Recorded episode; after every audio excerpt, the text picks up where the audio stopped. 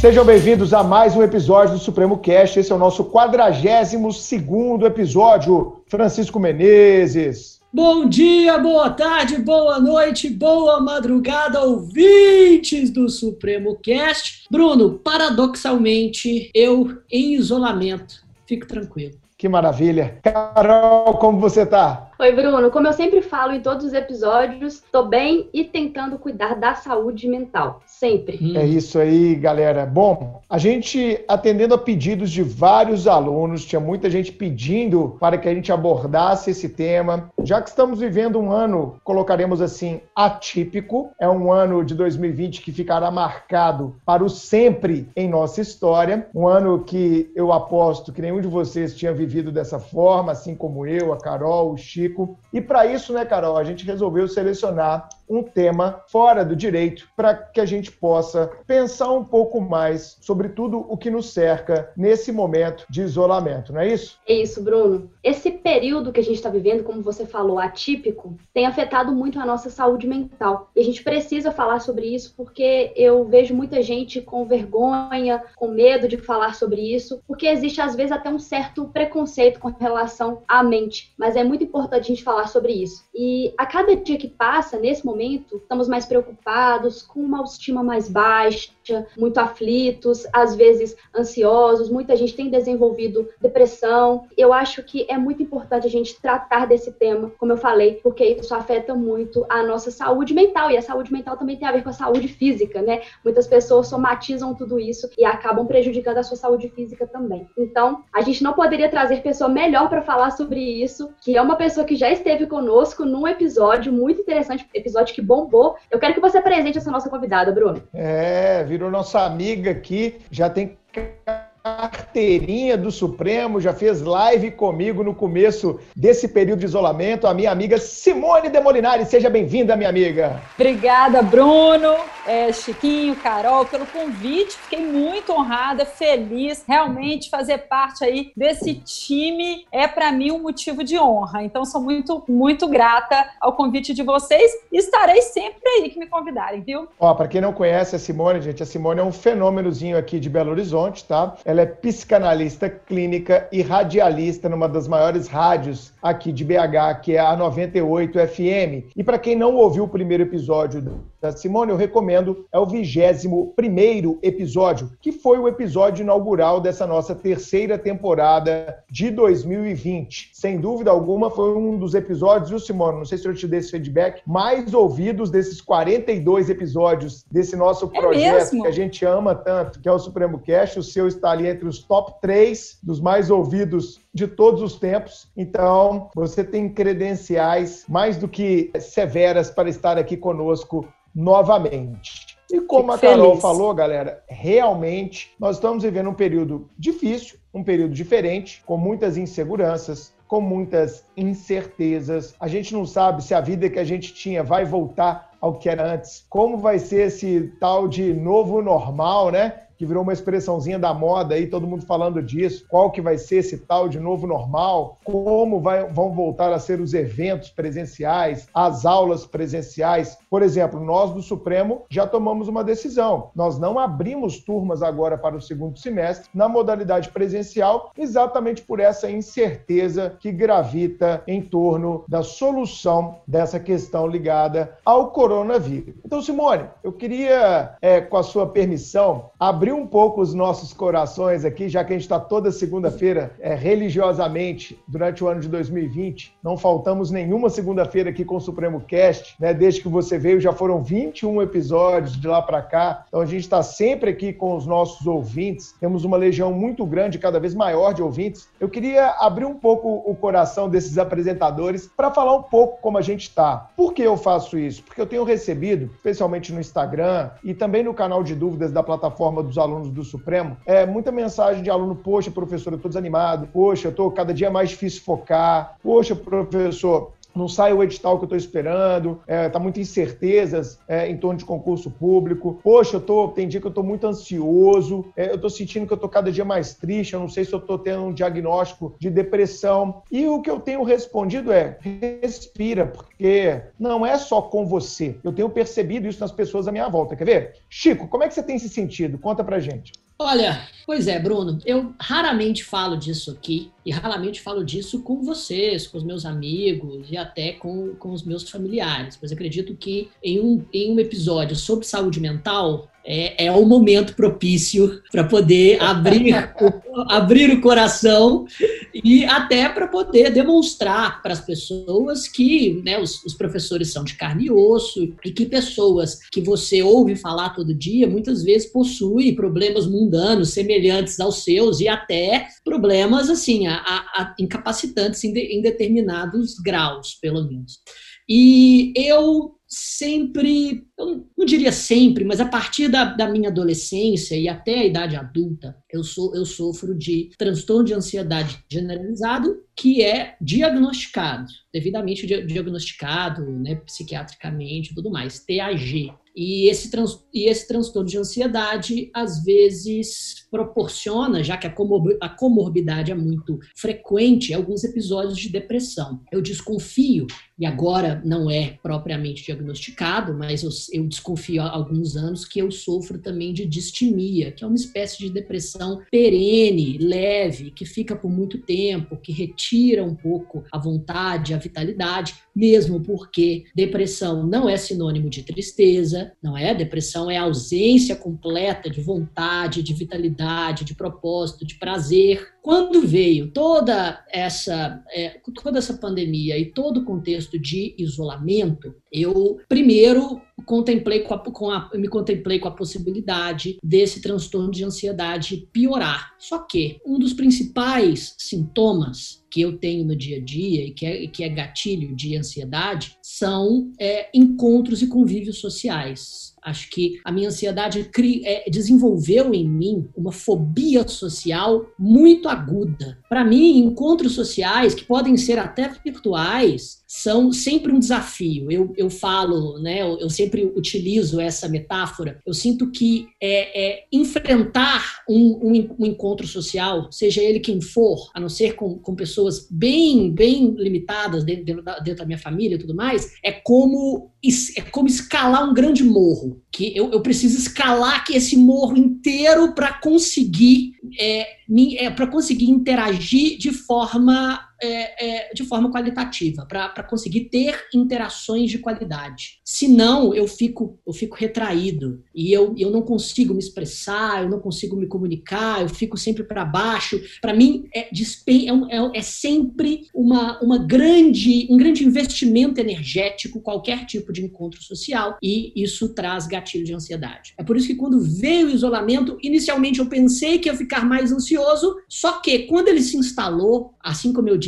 na, no início do nosso, do nosso Supremo Cast, eu fui, eu fui arrebatado com um estado de completa ausência de ansiedade. Na primeira semana que eu fiquei isolado em casa, sem poder sair, eu fiquei completamente tranquilo. Como eu não ficava em muitos anos, cara. É, é claro que a gente reconfigurou um pouco o contexto do, do Supremo para não ter contatos físicos e, a, e as gravações é, poderem se desenvolver em estúdios de maneira tranquila e segura. E com isso, né, eu voltei a ter um pouco mais de, de, de contato social. Mas mesmo assim, essa, essa tranquilidade relativa ainda é mantida desde que a pandemia começou. Mas eu acho que agora, eu, é, com, com, alguns meses de isolamento, eu, eu, me, é, eu agora me contemplo com a, a, a perspectiva que muita gente está encarando, que é uma ansiedade por conta do adiamento de determinados planos tá agora caindo a ficha, sabe? Que meus planos, que alguns planos vão precisar ser adiados, eu não sei por quanto tempo, eu não sei o que vai acontecer, e isso tá trazendo minha ansiedade de volta e, uhum. de certa forma, me trazendo toda essa, essa situação propícia do Sim. isolamento. Mas eu, eu me senti, inclusive, cara, culpado, culpado culpado. Culpado? Por ficar culpado. Nas minhas primeiras semanas eu fiquei culpado por estar tranquilo, por perceber que as pessoas à minha volta Te estavam entendo. pirando e eu assim, gente, se, se, se é, é, era a minha, era a minha, a minha percepção inicial. Se é, é fosse, se fosse realmente, sabe, um decreto, olha, o isolamento vai durar dois anos. Meu sentimento da primeira semana seria, graças, nossa, sem ansiedade. Mas agora, agora as coisas mudam um pouquinho. Esse é pelo menos Sim. meu Obrigado, cara, por abrir seu coração e compartilhar isso com a gente aqui. Carol, e você? Como é que você está se sentindo? Bom, primeiro eu queria agradecer também ao Chico por essa, por abrir seu coração, porque eu acho que a gente precisa motivar muitas pessoas a falarem mais sobre isso, porque como eu falei no início, muita gente tem às vezes vergonha, medo de falar, acabam não procurando ajuda por isso. Né? Então, muito obrigada, Chico, de verdade. E, bom, nesses últimos tempos, com esse isolamento, para mim foi que o bom. contrário. Eu eu fiquei ainda mais ansiosa porque eu gosto muito de gente, eu gosto de sair, eu gosto de abraçar as pessoas. Tanto que quando falaram que a gente não podia ter muito contato físico, às vezes eu chegava abraçando as pessoas assim e a pessoa fazia: calma, não pode abraçar. eu sempre fui Abraçava assim. e dava um espirro, né, Carol? Para a pessoa ficar bem tranquila. Dava um abraço e uma espirrada. Exato, eu fazia isso. E assim, eu, eu fiquei me sentindo muito. Eu não digo sozinha, mas literalmente literalmente isolada de um contexto humano, sabe? De, do calor humano mesmo. E eu sou muito assim, eu sempre gostei muito de gente, de sair, de me divertir. Eu sou assim desde sempre, desde, desde criança. Então isso me afetou demais. Eu fiquei bem, bem triste mesmo, muito ansiosa. E pior, eu tenho me sentido menos produtiva e eu sou também naturalmente uma pessoa que se cobra muito. Então, se às vezes eu traço um objetivo ou uma meta e não consigo cumprir aquilo ali, eu me sinto extremamente culpada por não fazer aquilo. E eu não sei se com vocês também é assim, mas eu entro nas redes sociais, por exemplo, à noite para me distrair um pouco, que aí eu vejo fotos de pessoas postando que fizeram X e X coisas no dia, ou que estudaram tantas e tantas matérias por dia, e me vem aquele sentimento de meu Deus do céu, eu estou estacionada, eu não estou conseguindo produzir. Esse seria o momento, esse, essa seria a oportunidade de eu de fato conseguir me dedicar aos meus projetos pessoais e eu não estou conseguindo fazer isso. Então, isso me causa ainda mais ansiedade, eu fico ainda mais aflita. É, eu de verdade tenho me sentido assim. Surtei, surtei, eu vou, eu vou falar abertamente mesmo, surtei. A minha mãe é que tem me, me dado um apoio aí. Eu já tive uns dias aí de crise, já chorei, já pedi pelo amor de Deus. E é isso. E eu não, não tenho vergonha de falar, porque assim como o Chico, a gente precisa falar isso para encorajar encorajar as pessoas. Acho que nesse momento, mais do que procurar uma forma de se distrair, a gente precisa procurar uma forma de tratar as coisas que a gente sente de negativas. Então, eu tô assim, surtei, tentando manter a saúde mental, eu, eu tento ler alguma coisa diferente, ouvir um podcast, eu comecei a fazer acupuntura e isso estava tá, me ajudando muito, mas eu confesso que acabei encerrando o tratamento antes do, do previsto, justamente por às vezes ter um desânimo, uma sensação de que não tá estava fazendo bem, de que não estava fazendo o efeito que deveria fazer. Então é isso, estou tentando. Às vezes falho, mas continuo tentando diariamente. É. E você, no meu, caso, no meu caso, é, eu sou meio, é, vamos colocar assim, realizador de coisas, né? Desde, desde moleque eu realizo muita coisa, já até conversei um pouco disso com, com a Simone, né, Simone? Eu sou um realizador nato, assim. Sim. Tenho uma liderança que é, é muito inata a minha pessoa, de liderar pessoas, de, de liderar família, de liderar projetos. Então, eu, eu, eu, eu, internamente, eu sei que eu não posso deixar a peteca cair. Mas eu não tenho síndrome de super-homem mais, não. Eu já passei dessa fase. Eu já reconheço as minhas fraquezas, né? Faço terapia, né, Carol? Você sabe disso há 200 anos. Então, isso ajuda, né, Simone? O processo psicoterápico, ele uhum. ajuda a você se entender mais. Tanto é que no começo da pandemia, eu tive, um, eu tive a mesma sensação sua, Chico. Caramba, cara, que ótimo. Eu não vou precisar ficar três vezes por mês indo para Confins, viajando o Brasil inteiro. Pô, que legal. Agora eu vou poder... Eu vou ser o dono da minha, da minha agenda, entendeu? Aquela ideia de, pô, minha agenda é tão zoneada, tanto evento, tanta coisa, é, tanto compromisso, que agora eu acho que eu vou poder curtir mais minha casa. Eu, eu me reconectei com a minha casa de uma maneira absurda, absurda, assim, sabe? É, de, de, de, de, cuidar do jardim, de cuidar de planta. Eu comprei, Simone, mais umas 10 plantas aqui para casa. Eu sou, eu sou, sou o psicopata das plantas, né? Então, eu sou também. Eu comprei uma porrada de planta, né, cara? Eu tô, tô mudando umas coisas aqui, já fiz marcenaria, sabe? Já tô olhando móvel novo. Então, é, eu tô muito mais olhando para, cuidando das coisas que importam para mim.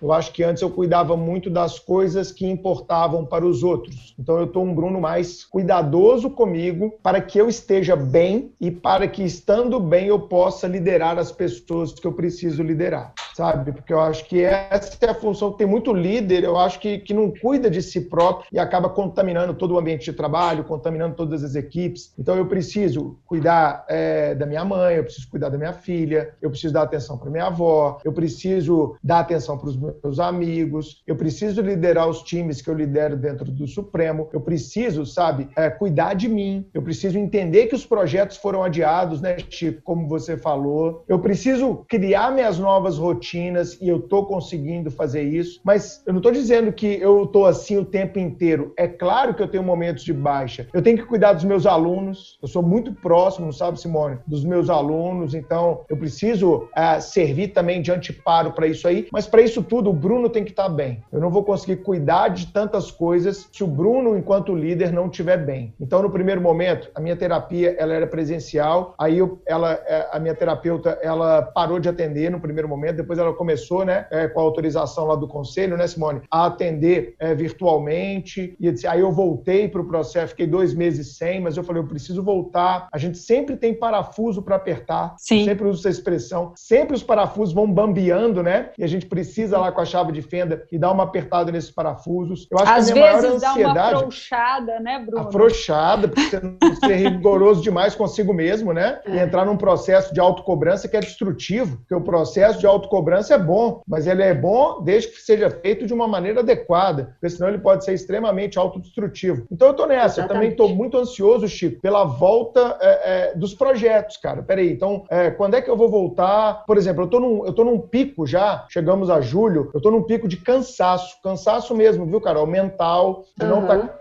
não tá conseguindo performar, eu tava conversando com o Fred, com o Carlinhos, os meus sócios, eu falei, galera, vou precisar chegar uma semana, é, passar a missão pra galera e falar, fui, porque eu tô chegando naquela fase de esgotamento. Já olhei todos os lugares do Brasil que pudesse viajar, mas tá tudo fechado e eu tive que mentalizar que viajar não era a melhor opção, né? Pera aí, nós estamos no meio da pandemia, Bruno. Não seja um imbecil, não seja um idiota, né? Então, ainda que seja para ficar em casa, lendo, vendo Netflix, tomando sol na laje, sabe? E, e fazendo ginástica. Mas eu, estou chegando nesse momento que eu preciso dar um, dar um stop, como eu sempre precisei. Uhum. Eu sempre venho acelerado, acelerado, acelerado, stop. Acelerado, acelerado, stop. Eu sempre fiz três, sempre tirei de duas a três férias por ano há mais de dez anos. Férias assim, de oito a dez dias mas eu preciso desses breaks, que são eles que me estabilizam como se fossem platôs, sabe? Simone, mas chega de falar da gente, isso foi só para o ouvinte entender que não são só eles que estão nessa fase. Fala um pouco desse momento, dessa análise que você viu aqui de três, entre aspas, pacientes nesse Supremo Cash, e o que você está vendo também no pessoal na rádio, que eu sei que você recebe muito e-mail, muita carta, né? O pessoal do seu próprio consultório, claro, é, é, sem dizer especificamente uma pessoa, mas o que você está enxergando das pessoas nesse momento? E se você quiser compartilhar com a gente a Simone também, o lado humano dela, vai ser ótimo para a gente. Claro, Bruno. Na verdade, eu, eu costumo dizer o seguinte: cada um tem um estilo de vida. O meu estilo de vida, ele, eu só não sabia que ele chamava quarentena, mas o meu estilo de vida, ele, eu falo que eu tenho um tweet premonitório que em, no começo de fevereiro eu escrevi assim: sempre optei pelo isolamento social, sei que isso se, se perde muitas experiências, mas se ganha muita coisa também, que é o desenvolvimento da riqueza interior. E eu tuitei isso no comecinho de fevereiro, onde nem se falava de pandemia. Quando veio né, declarar a pandemia, o isolamento social, eu ainda republiquei e falei, gente, o tweet era premonitório, porque realmente o meu estilo de vida... Eu lembro desse seu tweet sempre foi muito pacato, eu sempre curti muito a minha casa, cultivei um jardim. Então, essas questões, quando veio a, a pandemia e o isolamento, a minha vida não mudou muito como estilo de vida. É claro que dizer que eu não mudei nada emocionalmente não seria correto dizer isso, porque, como diz um amigo meu psiquiatra, até quem está bem está mal. Por quê?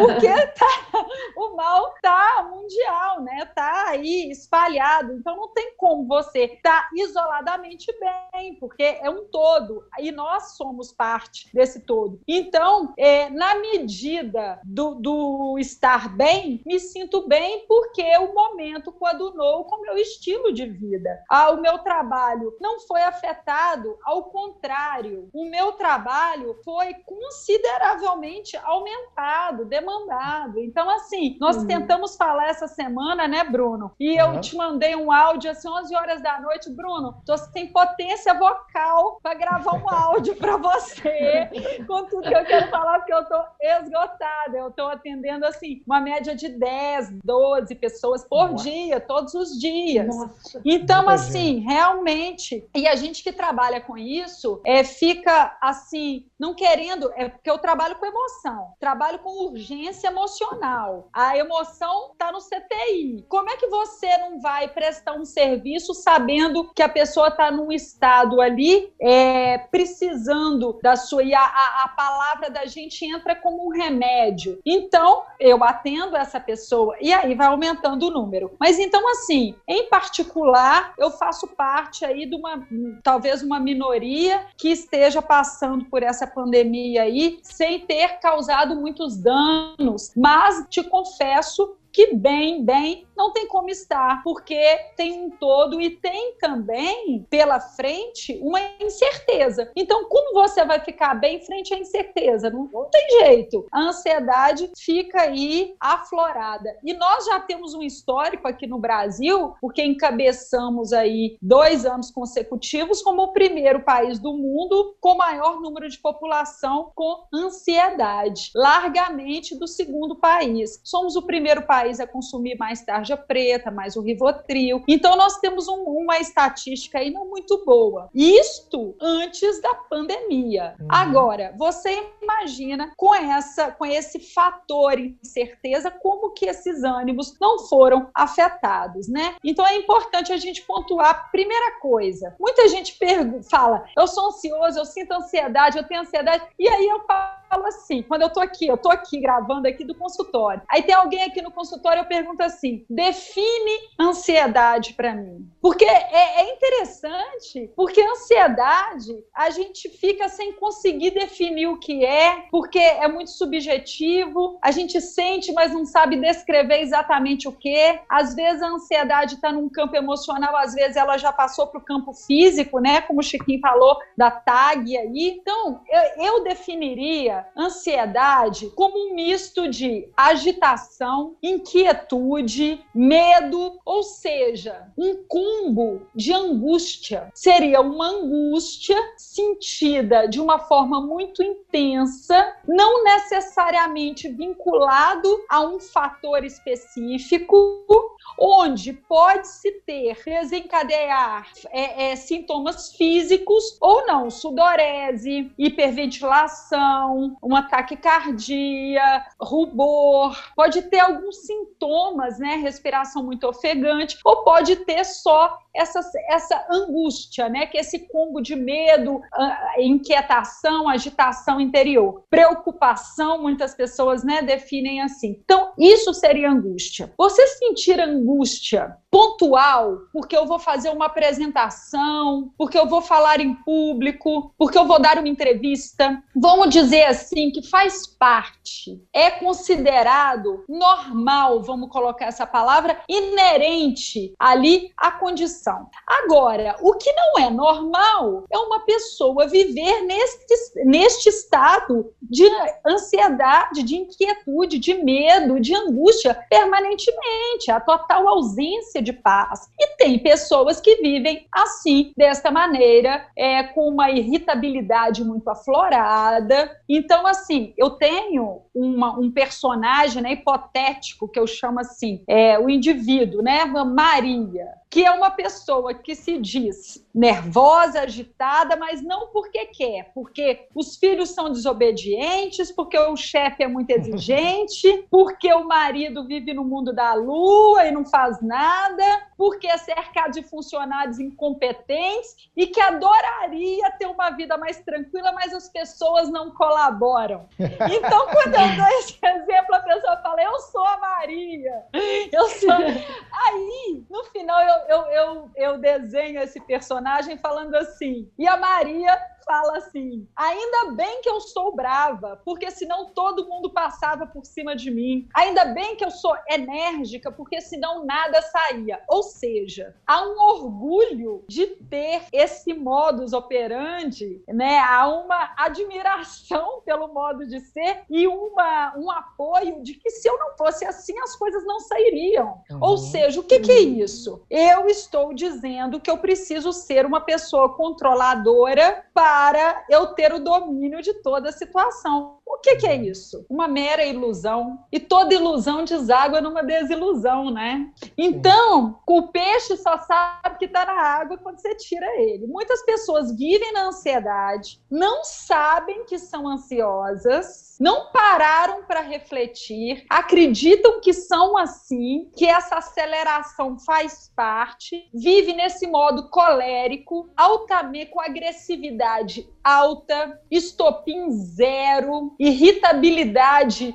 no 11, aquela, aquele modo terrível de viver, mas não parou para pensar que isso pode, a pessoa pode estar tá submersa ali no contexto ansiedade, nem ela mesma sabe. Então eu acho importante trazer esse, esse, esse preâmbulo aí, falar um pouquinho, refletir sobre a ansiedade, porque é refletindo que a pessoa fala assim: opa, eu sinto isso. Quantas vezes eu tô na, na rádio, no programa, e aí a pessoa começa a pipocar de mensagem lá falando: gente, mas espera aí, é isso que é ansiedade? Eu não sabia. É isso, aí, então eu tenho. Uhum. Então a gente trazer a contextualização da patologia se faz muito importante para a gente conseguir mapear onde que nós estamos, fora dela ou dentro dela. Todos refletindo. Simone.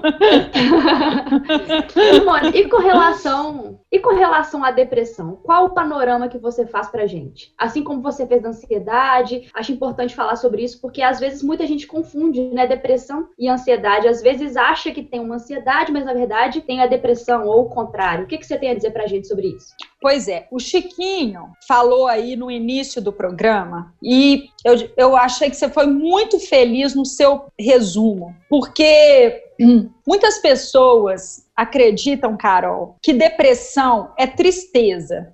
Muitos acreditam até que depressão é frescura, né? Ou depressão não, é coisa de gente fraco, ou que depressão, Por isso tem né? Muita, muito preconceito. Por isso tem muita gente que tem preconceito, exatamente. Preconceito, inclusive o próprio depressivo tem preconceito da doença, tanto é que ele toma o tarja uhum. preta dele lá escondido. Sim. Uhum. E então é um perigo, é import... né? E é um perigo quem tem depressão diagnosticada fazer automedicação ou fazer medicação com acompanhamento incorreto. Eu tenho uma pessoa muito próxima a mim que tem tem depressão há 20 anos e é muito, muito, muito perigoso prezado ouvinte, a pessoa se automedicar ou se medicar sem um acompanhamento sério, porque é isso que dá o estalo lá do suicídio e etc. Isso é muito complicado, né, Simone? Mas só Exato. fazendo esse alerta aí. Exatamente. Ou se recusar a medicação até Sim. um preconceito próprio. Uhum. Ô, ô, Chiquinho, é, é, incrível como a gente fala assim: se alguém quebrou a perna, isso. você vai sugerir a pessoa que ingesse essa perna, né? Eu acho que hoje em dia nem usa mais ingestar, né? Eu acho que tem um mecanismo mais moderno aí. Mas vamos usar esse exemplo aí. Não, uhum. não vejo ninguém falando assim, poxa, sua perna tá quebrada, levanta, dá uma corridinha que isso passa. Vai, vai pra é. uma maratona, vai pra musculação, que essa perna aí dá uma colada no osso. Exatamente. Ninguém vê isso acontecer. Ou você tem pressão alta, pessoa, qual é para essa pressão alta, né? Come um salzinho aí que passa. Você não vê ninguém Manda um churrasco bem salgado para dentro que você cura essa pressão é. alta. né? A pessoa é diabética, você fala assim: que isso? Como uma caixa de bombom que passa. Você não vê ninguém dando essa sugestão. Agora, quando tem um deprimido, você fala: Ai, que, que bobagem, levanta dessa cama, vai conversar com os amigos, vai se divertir, vai para uma festa, vai bater um papo, vai namorar. Gente, o deprimido não tem ânimo para ir na festa, para namorar, para sair da cama, porque senão ele não estaria depre, de, deprimido ali. A depressão é incapacitante. É uma doença. É você perde os seus neurotransmissores ali, a quantidade. A depressão é um processo químico. Tanto é que o antidepressivo ele vem não para imputar neurotransmissor, ele vem para encapsular o que você para você não perder mais, para não escoar pelo ralo o pouco que você tem das substâncias que precisam para você ter um vigor.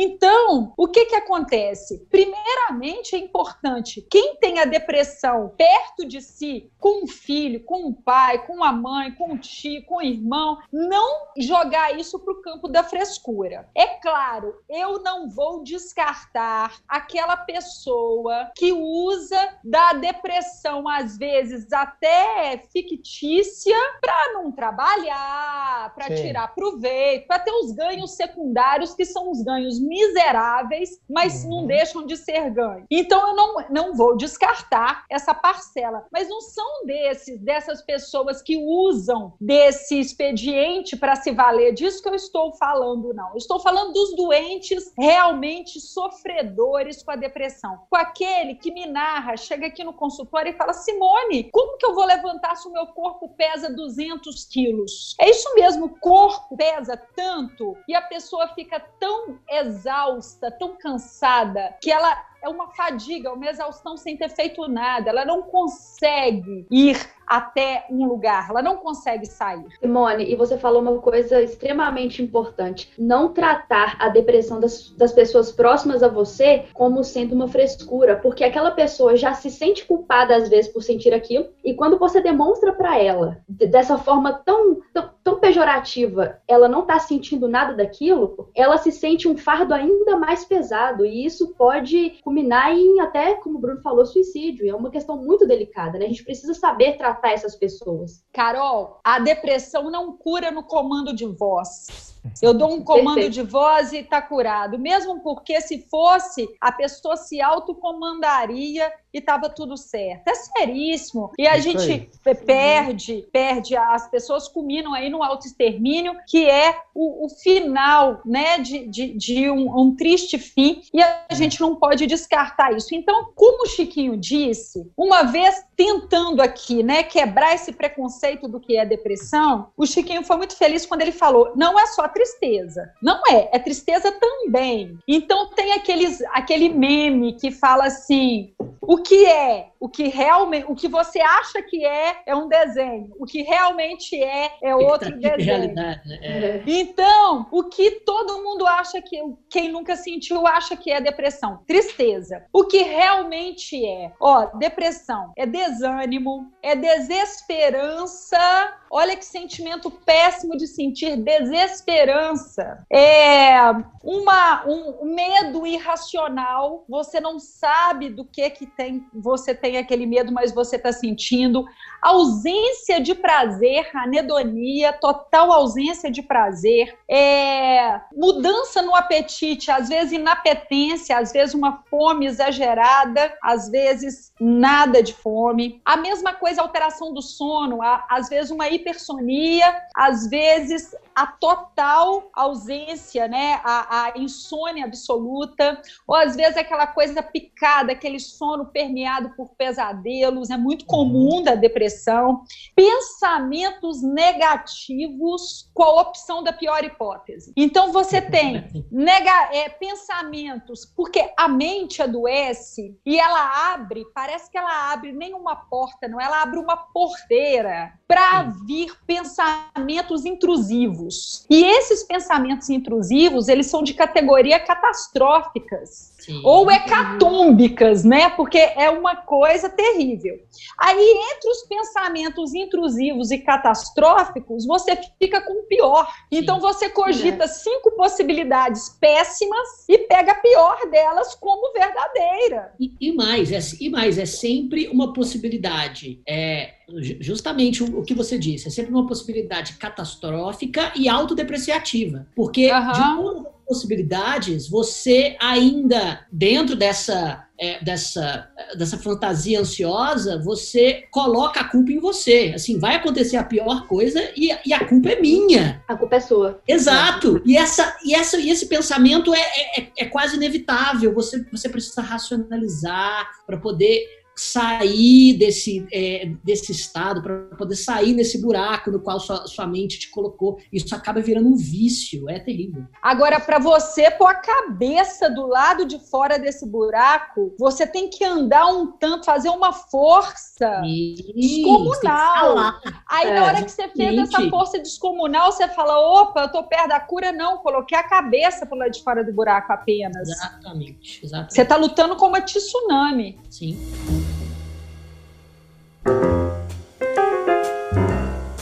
Simone, da mesma forma que a gente falou que depressão não pode ser confundido com tristeza, tristeza também não pode ser confundida com depressão, não é verdade? O fato de você estar, por exemplo, numa semana mais ansioso, né, Chico, não significa que você tenha realmente um transtorno de ansiedade. Eu acho que é importante a gente separar isso, porque também virou na sociedade moderna, é, como você falou, o Brasil aí disparado em consumo de medicamentos tarja preta, virou é, senso comum, vamos colocar assim, as pessoas falaram ah, que eu estou um pouco deprimido. Eu, como tenho, eu conheço bem a depressão, não porque já tive, mas como eu disse, tem uma pessoa muito próxima a mim que tem, eu conheço o diagnóstico, eu acompanhei todo o tratamento, acompanho, porque em alguns casos é para a vida inteira. Eu, eu, fico meio abismado quando a pessoa fala, ah, eu tô, tô triste essa semana, tô meio deprimido, meio para baixo. Eu, não, eu acho que é, a gente precisa separar isso. A pessoa pode estar no seu estado de saúde mental pleno e, lógico, a vida ela é cíclica. Tem dia que você está mais triste, tem dia que você está mais feliz, tem dia que você está mais afim de sair, tem dia que você está mais afim de ficar em casa, tem dia que né, a nossa vida, as nossas vontades os desejos que nos condicionam, eles são cíclicos. A gente não vai ter o mesmo desejo todo dia. Então, é lógico, Chico, a gente já passou por isso várias vezes. Quando eu estou, Simone, na véspera de um Hora H do Supremo, que é um evento para duas, três mil pessoas, onde eu estou na coordenação do evento. Eu sou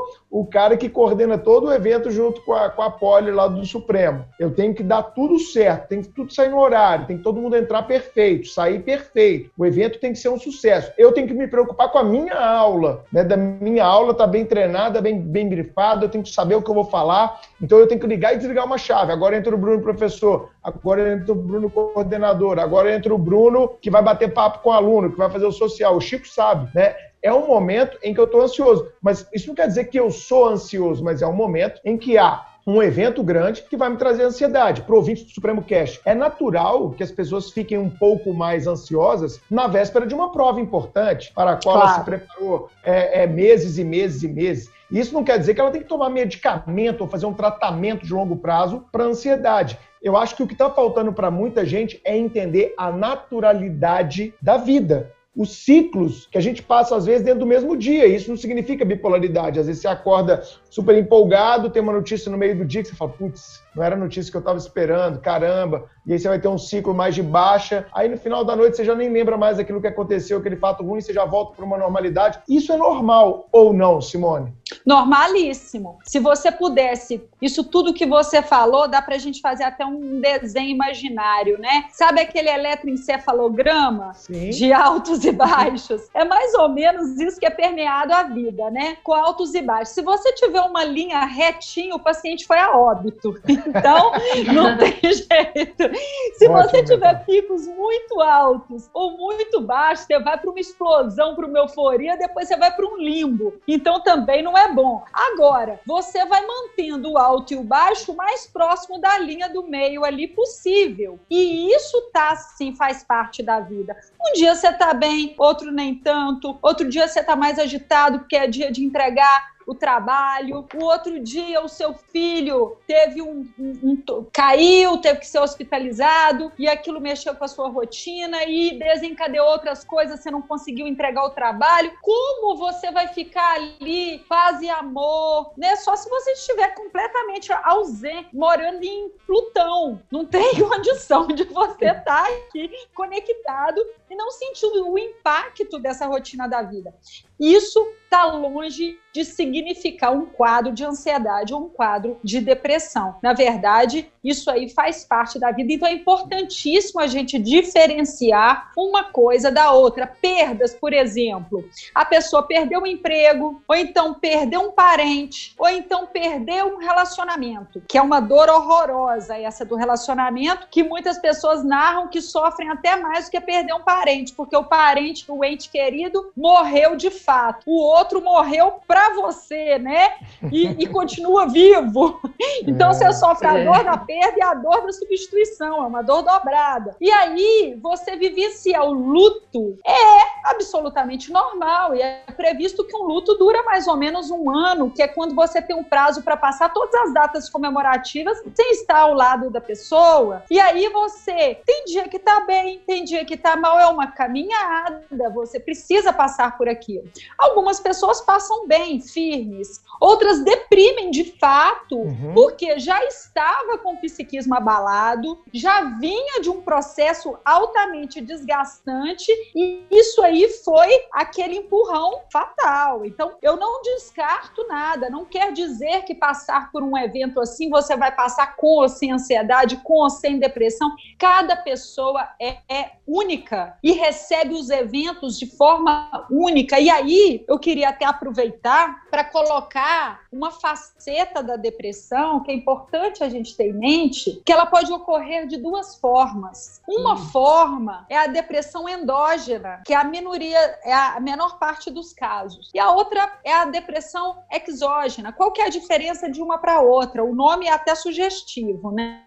A exógena, ela deriva de um fator externo que desencadeia em mim um processo químico que me leva ao quadro depressivo. E a endógena, nada acontece e eu tenho processo químico sem a presença do fator externo. A pessoa de repente acordou, começou a descer a ladeira, e, deprimiu. Esses pacientes, eles me narram que sentem a presença da chegada dessa depressão endógena. Vem, porque é, é, são quadros, né? Uma doença crônica que é marcada por episódios. Então, ela vem e vai embora. E aí, as pessoas já conhecem o como o corpo vai funcionando, com a presença do início. Isso é muito positivo, porque você consegue pegar a doença no início dela. Você não é uhum. pego de surpresa. Então, as pessoas que têm né, familiaridade aí com a doença, é péssimo, porque é uma doença péssima de se ter, mas é bom o conhecimento da chegada dela, porque você tem ferramental para ação. Excelente, Simone. Esse, não, que, ouvir a Simone é bom demais, né, meninos? Pelo amor de Deus, dá vontade de estar ouvindo o dia inteiro aqui Simone, credo. Eu tava muito ansiosa por esse episódio, vocês não têm ideia. Gente, eu sonhei com isso, é sério. Eu sonhei.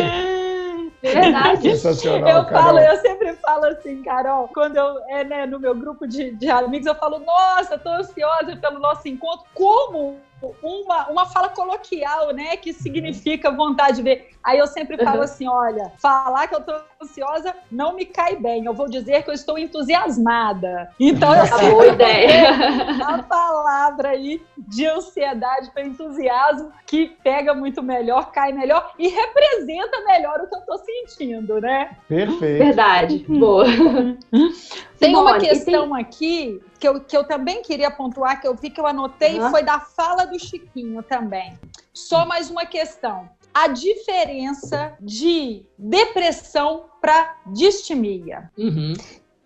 A, a, a, distimia é isso tudo que eu falei da depressão, só que em doses pequenininhas. Não isso. é incapacitante. Uhum. Então o indivíduo trabalha, o indivíduo namora, o indivíduo vai na festa, o indivíduo ri, ele faz tudo, mas a presença da depressão está ali constantemente. Sim. Então é interessante porque existe sim essa depressão fraquinha, que é chamada de distimia, que acompanha a pessoa. E outro, outro ponto interessante, hein, pessoal, que é assim, muito importante. O indivíduo, Bruno, ele adoece com o traço de personalidade que ele tem. Uhum. A personalidade, não, a depressão não muda o traço de personalidade. Então, se eu sou extrovertida, se eu sou uma pessoa é, que eu passo essa pulsão energética ao falar, eu gesticulo, eu falo mais alto, eu dou Essa é você mesmo.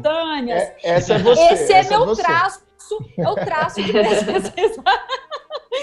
É um traço de personalidade. A pessoa adoece com a personalidade que ela tem. Hum. Então, quando a gente vê esses casos de suicídios famosos, de famosos, de comediantes, você fala, Mídia. gente, mas a pessoa estava apresentando, estava rindo, estava contando uma piada, estava fazendo um show no outro dia, deu cabo à própria vida, suicidou. Como é que é isso? Ninguém percebeu por quê? Porque a pessoa adoece com a personalidade que ela tem. Fantástico. Uhum. Então, isso é muito Fantástico. importante até para a gente conseguir observar o outro, a pessoa, ah, estou muito preocupada com fulano e tal. Então é importante a gente não a, a achar que a depressão está estampada na cara, porque estampado uhum. na cara, pessoal, é maquiagem. A maquiagem emocional. Essa é estampada na cara. Agora a doença é uhum. maquiada. Uhum. Tá, tá ali, tá inside, tá dentro, tá escondida. Quantas pessoas sentam aqui no consultório e falam assim: primeira vez, primeira fala, senta aqui e fala, Simone, fala, o que que te trouxe aqui? Isso aqui é uma farsa. É uma farsa eu não sou nada disso.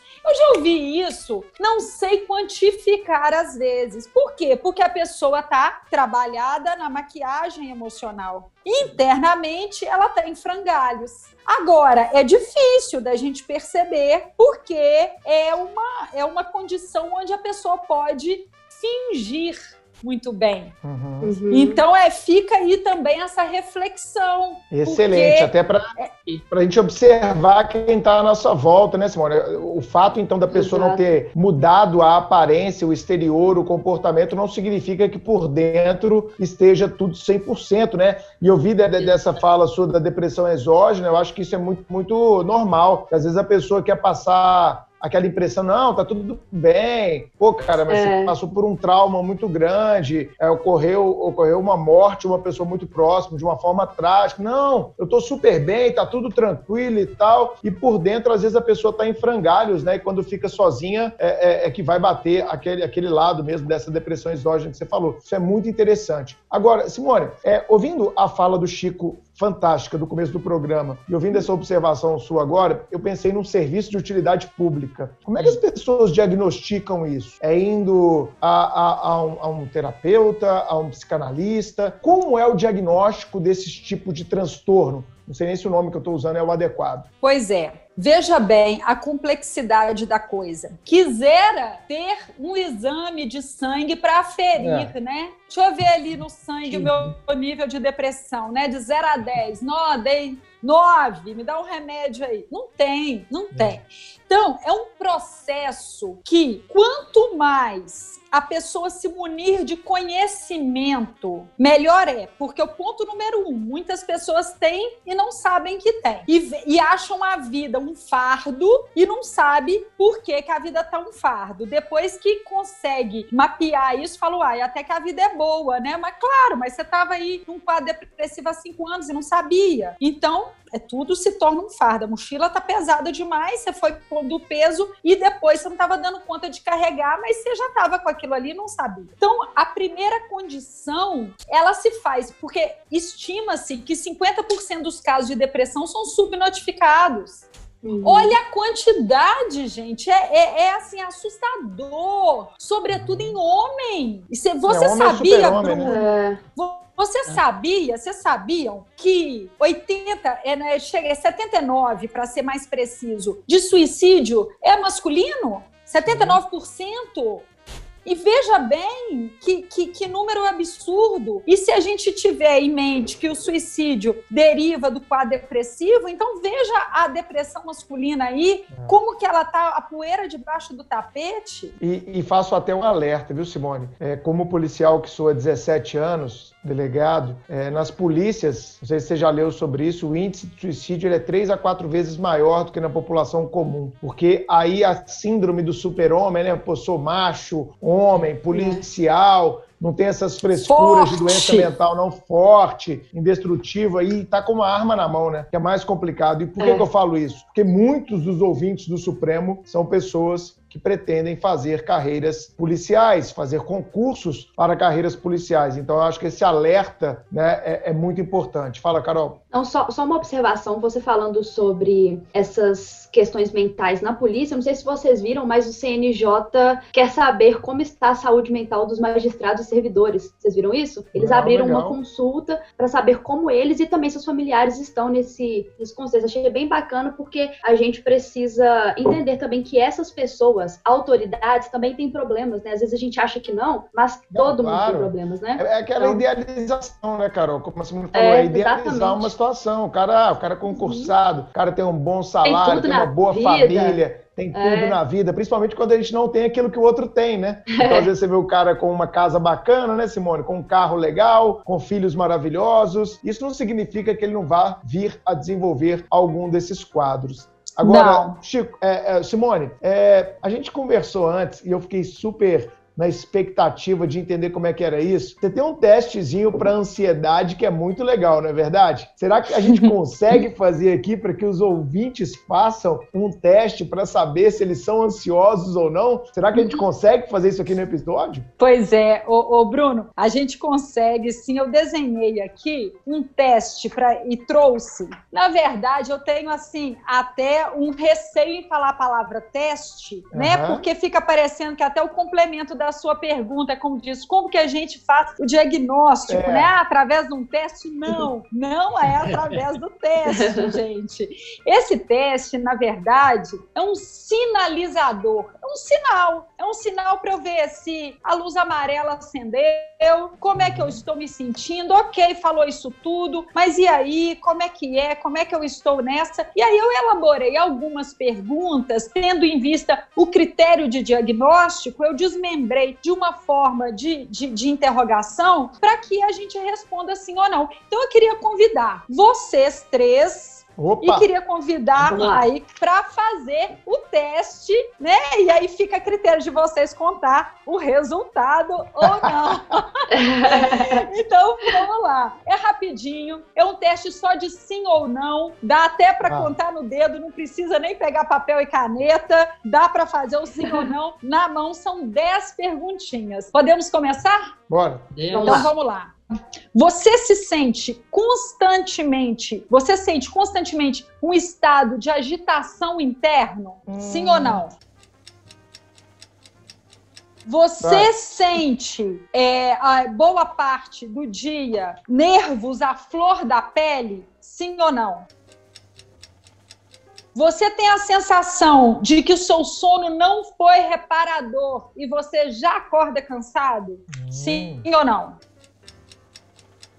Quatro, você tem aquela sensação de que tem algo para resolver, mesmo já estando com tudo resolvido? Nossa Deus. Mais medo. Essa aí todo mundo respondeu sim. Não vem, não. Essa todo mundo respondeu. Cinco, você acredita que se não estiver de perto, nada vai sair direito? você sente uma constante irritabilidade que pode ser chamada de tolerância zero, estopim curto. Sim é, ou não? Sentiu aí? Não vou revelar meu teste, Chico. Sem Resguardo o direito de ficar calado. Por favor, Chiquinho. A lentidão do outro te irrita? Opa! Nossa senhora! Tamo junto. Você vive com uma espécie de sensação de urgência o tempo todo? Tá merda, tá foda esse teste. Ai, gente, meu Deus. Você quer resolver tudo rápido para ficar livre da tarefa? Ai, ai, ai. Eu falo, a Simone fala, mas parece que ela tá batendo na gente. e 10, última. Ter muita coisa para fazer é fator gerador de ansiedade. Não ter nada para fazer é fator gerador de ansiedade. Meu pai. Pode substituir Caraca. aí a ansiedade por angústia, né? Tem muita Sim. coisa para fazer, fico angustiado. Não tem nada para fazer, fico angustiado. Fechamos às 10. Meu vocês Deus querem dar o resultado antes de eu dar o gabarito? Não, tem que ser antes. Querem... É, tem que ser antes. Tem que ser é. antes, porque senão depois a galera vai alterar Ninguém... o gabarito é, aí e fala: não. não, veja bem. Não, não. Ó, o, meu deu, deu, o meu deu sete sims e três não. O meu também, sete sims eu e três Eu deu oito sims e dois não. Gente! Meu Deus. Então é isso, vamos encerrar o episódio aí, galera. Obrigadão. Valeu! Vai todo mundo agora lá pro consultório da Simone. É, pô. Simone, como é que tá o horário? Eu sei que você tá apertada, mas vamos conversar aí, pô. Amigos aí, pô. Olha. Vamos lá. Eis o gabarito. Até três, sim, tá ok. Não, tá ok não. A pessoa que falou até três, essa pessoa não existe. A pessoa até três é um, é um monge Gandhi. budista. Ele é, mora no Tibete. Uma, é, essa pessoa é uma Mahatma Gandhi, entendeu? ai, ai. Bom, eu não vou contar meu resultado. Não, não precisa, Simone. Você é aplicadora do teste, tá? Exato. Você é a professora pois aqui, você é, não precisa contar. Porque eu tenho três sim, sim. Não três sei se sims? foi plural, três. Caraca, meu. Três. Ó, meu Deus. Chegaram ao nível Simone de elevação, elevação né, de flow. Eu não consigo, não. Não, já desisto. De 3 a 5, já entra no quadro de ansiedade. Uhum. De 5 a 8, já é uma ansiedade acentuada. Acima de 8, gravíssima. Acima de 8 é amanhã no psiquiatra, né, galera? Vamos lá, quem tirou acima de 8 aí, né? Como é. algum, algum integrante aqui, né? Carol, teve um integrante aqui que tirou oito, né, Carol? Tirou oito, é. mas aí ele tá no. Mas ele tá, ele tá, ele já justificou tá, no começo né? do episódio, verdade. Exatamente. Agora é, é, interessante porque tem uma pergunta que a pessoa fala assim: ok, mas por que, que eu sou assim? De onde surgiu isso? Né? A gente tá aqui falando, vamos falar de como faz para atenuar, mas aonde brotou essa ansiedade? Onde surgiu? É. Então é importante a gente mapear isso, porque saber de onde vem pode também ser importante, porque não podemos descartar. Aí, eu estou atenuando, eu estou aliviando e distribuindo a culpa. Não podemos descartar o fator genético. Exatamente. Ah, sim. Então, tem essa herança que a gente não uhum. fez nada e já está com ela. Sim. E aí eu queria aproveitar esse fator, mas, mas tem também a presença do ambiente externo claro. que que desencadeia. E eu queria pontuar uma coisa muito importante, gente, que é a genética e a epigenética. Opa, o que, que, é isso? A genética é a nossa, é o, é o, famoso DNA, né? A herança, uhum. tudo que eu já tenho. A epigenética, epi, está acima da genética. A epigenética é quando eu tenho a predisposição genética, mas eu poderia ou não desencadear a doença seja ela qual for, tá? O transtorno uhum. de ansiedade ou qualquer uma outra. A presença do estresse é que faz a doença desencadear, ou seja, ou seja, a epigenética seria a genética das emoções. O elemento emoção desencadeia aquilo que poderia ou não desencadear. Interessante. É a forcinha uhum. ali para piorar a sua situação.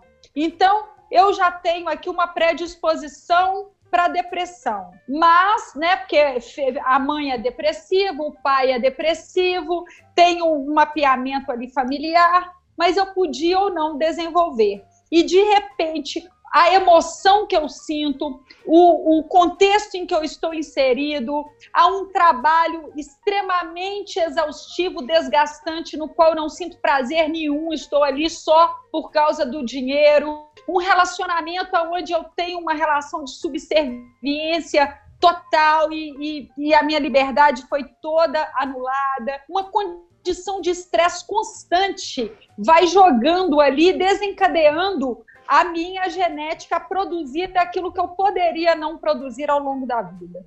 Uhum. Então, devemos dar à, nossa saúde psíquica a mesma importância que a gente dá à saúde física. Porque Total. as nossas emoções, uhum. ela pode pode controlar sobremaneira o nosso estado emocional e o nosso estado de doença mental. É, essa diferença é muito boa. Mas, Simone, quando você ia aplicando o teste aqui, eu já ia me questionando assim, é porque Carol, eu sou um pouquinho mais velho que você, a gente já falou isso em vários episódios, né? Uhum. E acho que ao longo da vida, é, principalmente, é, é, a gente passa a se conhecer mais, né, Simone? A, a, maturidade tem essa coisa que é maravilhosa, que é o autoconhecimento. E eu já começo a entender muito, mas muito bem como eu funciono.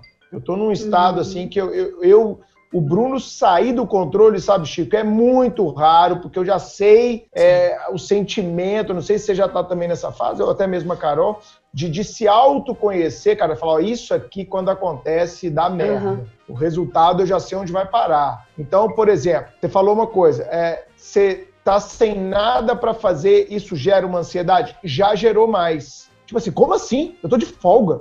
Quê? Já, já tive férias, Simone, em que eu trabalhei todos os dias. Nas férias, viajando, né? Dias namorada minha virar e falar: você tá de sacanagem, nós estamos de férias, você vai ficar aí respondendo e-mail o tempo todo, né? Na época, né? De falar, não sabia desconectar. Hoje, ainda me dá aquele input: hum, eu tô à toa. Será que não tem nada para eu fazer? Sempre vai ter coisa para fazer né, Chico? Nem que seja escrever um manual, atualizar um livro, a gente sempre vai ter na vida acadêmica coisa para fazer, né? Sempre vai ter alguma coisa te instando a fazer algo. Mas hoje eu já falo assim, ó, é, tô nem aí. Realmente, tem coisa para fazer, mas agora é meu momento de descanso, porque eu já trabalhei para caramba e eu preciso descansar, porque eu já me compreendo que aquela ansiedade ela vai vir, mas eu já tenho um instrumento de mandar ela embora. Outro ponto, quando eu tô assoberbado de coisas para fazer. Se eu não escrever o que eu tenho que fazer e começar a ticar, feito, feito, feito, feito, aquilo vai me dando uma ânsia e aquilo vai me dando um estresse. Então, quanto mais é, eu tenho coisas para fazer, maior é a minha necessidade de escrever e dar o ok. Porque eu tenho um elemento visual, eu tirei aquilo da minha mente e coloquei no papel. Agora, quando eu olho para o papel, eu vejo que, olha, Bruno, você está caminhando, você está fazendo as coisas que precisam ser feitas. Então, mesmo diante de um cenário que ainda te contingencia na ansiedade, eu já desenvolvi instrumentos que me autocontrolam. Pô, eu, eu, vejo que eu vou começando a ficar estressado. Bruno, você tem que fazer atividade física. Você tem que fazer atividade física, é uma necessidade, sai da minha frente, eu vou fazer atividade física. Ou seja, é, é possível também, né, Simone, que com o tempo, os nossos ouvintes aí que são mais ansiosos, eles identificam, é, é identifiquem, é, como eu estou falando que eu faço já, é, o gatilho da ansiedade e você já se predispõe a fazer algo que faça com que aquela ansiedade seja reduzida. Esse autoconhecimento, como é que você denomina isso? A, faz a contra-ansiedade, né? Isso, é, movimento é contrário. É, movimento contrário. É, um ponto importantíssimo, ô Bruno, essa, essa carga descarga de substância que é jogada no organismo a partir do estresse, ela é altamente viciante. A adrenalina então, vicia. ansiedade vicia. A conclusão é isso: ser ansioso vicia. Essa montanha russa da ansiedade é altamente viciante. Aí você vai para umas férias aí você não tem nada para fazer, aí você é tomado de uma angústia porque você precisa se angustiar, você precisa se agitar, tendo muita coisa ou não tendo coisa, porque é um estímulo. Então, não seria, ah, eu tenho muita coisa para fazer, eu tô angustiado. Acabou tudo para fazer, eu tô tranquilo. Não seria assim? O curso uhum. natural? Não, acabou uhum. tudo, eu tô eu tô angustiado da mesma forma. Então, o que, que, é isso? Nada mais é do que a dependência química dessa substância. Eu costumo dizer que quem é viciado na montanha russa não vai achar graça no carrossel, porque não vai conseguir ali ficar naquele brinquedo porque está acostumado com esses altos e baixos. Então é importante a gente ter em mente aí e ligar esse alerta, porque se você está de férias e está com esse senso de urgência ligado, se você terminou todas as atividades e continua com angústia. Se você quer, tá sempre na iminência de começar uma tarefa, veja bem a falta de racionalidade que é a ansiedade. Você quer começar, terminar a tarefa para ficar livre. Aí você tem a próxima tarefa Aí você quer terminar para ficar livre. Aí você tem a próxima tarefa. Aí você quer. Então você quer morrer, porque você quer, você quer viver. Você a tem para né? viver né? e chegar lá nos seus 80, 90 anos e terminar a vida, porque aí terminarão todas as tarefas. Então, o ansioso, ele quer terminar para ficar livre, para vir a próxima, para ficar livre, para vir a próxima. Não é racional esse pensamento. Não é. Uhum. Exato, exato. E, e uma, uma coisa, eu concordo perfeitamente com a, a, a, ponderação dos dois, e eu também tenho algumas, algumas medidas de, de contra-ansiedade que eu, que eu utilizo. Assim, muita coisa no meu dia, muita, muitos dos meus processos mentais, muitos dos meus desafios são fontes de ansiedade, às vezes algumas mais profundas do que outras. É, com relação às coisas que eu, que eu tenho para fazer, eu justamente controlo um pouco a minha, é, o meu o meu dia através de um aplicativo no qual eu estabeleço todas as minhas atividades e conforme eu vou, é, já falei desse aplicativo aqui em outro, uhum. é, em outro do Supremo Cash, enquanto eu vou é, terminando as atividades, ele vai me dando pontos, assim, justamente para que... Gamification, a... né, nerd? O nerd é, precisa de um game. Exatamente, exatamente. Ele vai me dando pontos para que eu não me sinta uma pessoa pouco produtiva, porque isso também me traz ansiedade eu estabeleço a prioridade das, das coisas que eu vou fazer no dia com base na, naquilo que eu vou normalmente encarar primeiramente. E assim, dentro desse método, estabelecendo passos do que fazer, eu também diminuo a ansiedade pela indecisão algo que a Simone falou que eu acho sensacional, que é, talvez para combater essa minha tendência à depressão perene e, e, baixa, eu tenho, eu tenho sempre tendo a estabelecer algum tipo de prazer no processo, prazer naquilo que eu estou fazendo. É, a, eu sempre tento é, é, trabalhar de forma a, a, a, ter prazer não com o que eu vou obter depois de fazer, mas enquanto eu estou fazendo, sabe? Eu acho que isso, isso é muito importante para que eu desempenhe bem determinada atividade. Diga, Bruno. Ô, Chico, olha que coisa maravilhosa que você está falando para os nossos alunos, né, cara? Tenha Sim. prazer no processo. Exato.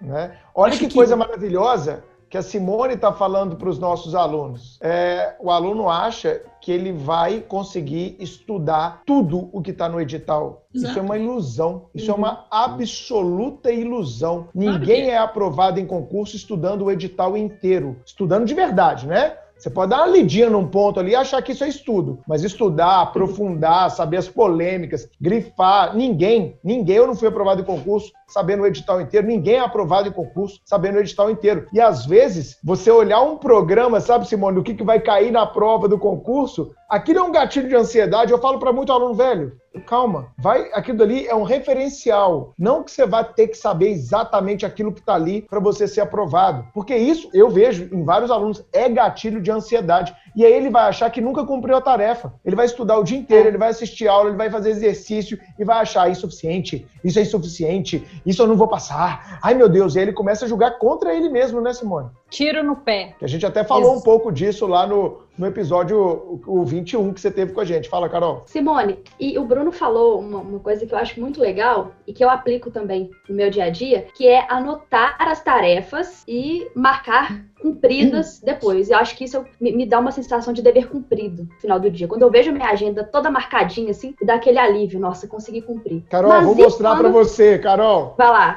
Olha minhas últimas Jesus, semanas amado, aqui, ó. É tudo que eu tinha que fazer, tudo que eu já cumpri, ó. Uh! Sigam essa dica, pessoal. Isso é muito bom. Eu gosto muito é disso. Bom mesmo. Inclusive, inclusive para organização para estudar uma serenidade, né? Sim, demais. E inclusive para os estudos. Então, o pessoal que estuda para concurso, OAB, ou que está na graduação também, que quer fazer um planejamento de estudo, não sabe por onde começar, não sabe como fazer para estudar, esse é um bom, essa é uma boa sugestão também. Você consegue ver direitinho ali o que, que o que, que você já fez, o que ainda falta fazer. Isso dá um, uma visão geográfica muito boa da situação. Bruno? Ô, ô, Carol. Essa... Diga lá, Simone. Dentro disso aí que você falou e que a Carol falou também, da gente conseguir compreender a presença da ansiedade e fazer um movimento para que ela vá embora, eu incluiria aí o exercício físico, que ele é sim um, um, ótimo comedor de estresse. Então, o exercício físico vai lá e come o estresse que iria te, né, te sugar. Então, ele uhum. suga antes. Então, atividade física. Nós sabemos que uma mente sã funciona muito melhor num corpo são. Portanto, uhum. eu manter meu corpo são não está tudo no meu controle. Não está no meu controle, por exemplo, o fato de eu ter uma doença pulmonar. Mas está no meu controle evitar a fumacinha do cigarro. Não está no meu controle, né, uma, uma gastrite, mas está no meu controle diminuir ali a gordura, que pode Café. gerar isso. Se bem também que a, que a gastrite tem um fundo emocional muito considerável, né? Outras não. Uhum. Então, algumas coisas não estão no nosso controle e outras estão para a gente cuidar do corpo. É, esse movimento de tentar a meditação, essa sabido que a meditação tem um papel muito importante na expulsão de pensamentos intrusivos. Você tende uhum. a manter-se equânime frente aos altos e baixos da vida. Então, a, a, meditação é a pessoa tenta lá, um dia não dá, não consegui meditar, dois dias, três dias, aí depois desiste. Por quê? Porque dá trabalho, cuidar do corpo dá trabalho, fazer atividade física dá trabalho, tudo dá trabalho, mas é tudo autoconstrutivo, é tudo que vai combater a ansiedade. As pessoas às vezes preferem ir pelo caminho mais curto, que é tomar um remédio. Mas aí eu te pergunto, adianta você tomar remédio para pressão alta e tomar todo dia um copo de água com sal? É uma perda de tempo. Então, é, é importante, é importante você fazer, é, é, igual eu falo assim, ó, você vai tomar um benzodiazepínico, né? Um remédio lá para te tranquilizar para você dormir. Não tem nada mais poderoso do que o seu corpo fabrica. Se você tomar um remédio para dormir e ficar no celular, ficar preocupado, ficar agitado, ficar brigando, ficar num som alto, ficar todo cheio de estímulo, esse remédio não vai fazer efeito, a menos que ele seja na veia, uhum. né? Então, é. você vai tomar um remédio e precisa dar uma força para o remédio, precisa fechar o olho, precisa concentrar, precisa apagar a luz para que aquele remédio faça efeito. Então, até a própria uhum. medicação, quem opta por ela e, e não faz nada para ajudar o remédio a ajudá-lo, tá perdendo. Me ajuda a te ajudar, tá, né? Tá jogando a química para dentro e que poderia ser muito mais bem utilizada. Perfeito, Simone. É, ô, Carol, só pode falar, vai lá, vai lá, Carol. É, eu queria falar sobre essa questão da, da anotação das atividades ali diárias, porque eu fico é, com, com, pensando nas pessoas que não conseguem ter autodisciplina. O que, que você acha, Simone? Porque assim, eu acho que principalmente nesse momento tem muita gente reclamando disso, né? Ah, eu disse que estudaria mais, ah, eu disse que faria atividade física. No meu é. caso, eu disse que subiria e desceria as escadas do prédio todos os dias. E às vezes a gente Carol, não consegue. Foi um combinado aqui no Supremo Cast, você e o Chico. Poxa hoje é o dia vida. de abrir o coração. Então, mais uma vez. Ô, Carol, eu concordo plenamente com eu concordo, eu concordo plenamente com o que você falou. E na live que eu fiz com a Simone, né, Simone? Acho que foi na primeira ou segunda semana de isolamento, eu chamei Simone e vem aqui, vamos fazer uma live. Foi uma live no domingo à noite, que bombou, foi muito legal. Tá até no YouTube, para quem quiser assistir, tá lá Bruno Zampieri e Simone Demolinari no YouTube, viu, Simone? A nossa live lá fantástica. E e a Simone falou uma coisa lá que eu gravei e tô pensando muito nela até hoje aí, já que já temos 17 semanas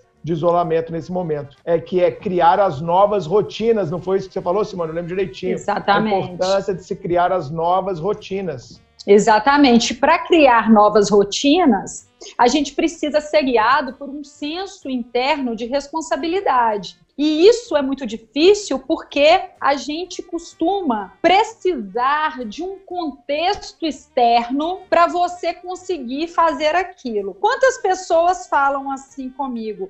Ah, eu quero arrumar um parceiro afetivo, uma parceira afetiva para me ajudar a malhar, para me ajudar a, a fazer isso. Por quê? Porque tendo uma outra pessoa fica mais fácil, mas mal sabe a pessoa que a saída é para dentro, né?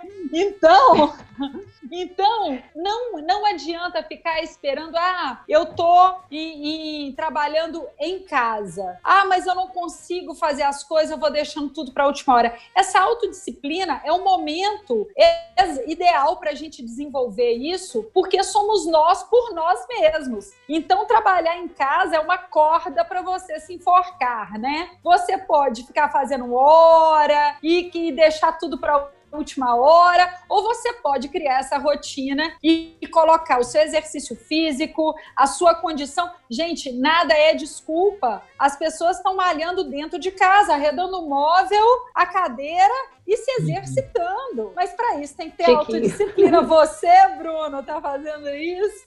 Total, eu não, eu não vivo, Simone, sem atividade física. Eu faço atividade física desde quatro anos de idade. Primeiro campeonato que eu disputei, eu tinha cinco anos. Então, eu não vivo nunca sem atividade física, eu não consigo. Eu acho que um dos meus maiores pesadelos, Simone, abrindo o coração aqui, é um dia eu não poder mais fazer atividade física, sabia? Isso eu, passa sempre na minha cabeça isso. Olha, Bruno, a partir de agora você está proibido de fazer qualquer tipo de atividade física durante um ano. Eu, ah, eu vou surtar, cara. Eu, eu, preciso colocar meu corpo, precisa colocar a música alta, colocar um podcast. Eu, é, é um momento ali de, de meditar, entendeu, cara? De cuidar só de mim, concentrar no movimento que eu, tá, que eu estiver fazendo, fazer um esporte. Eu preciso disso, né? Igual o Chico precisa tô... de jogar, eu preciso de exercitar. Exatamente. Primeiro que eu, eu tô fazendo atividade física ultimamente. Boa, e... garoto.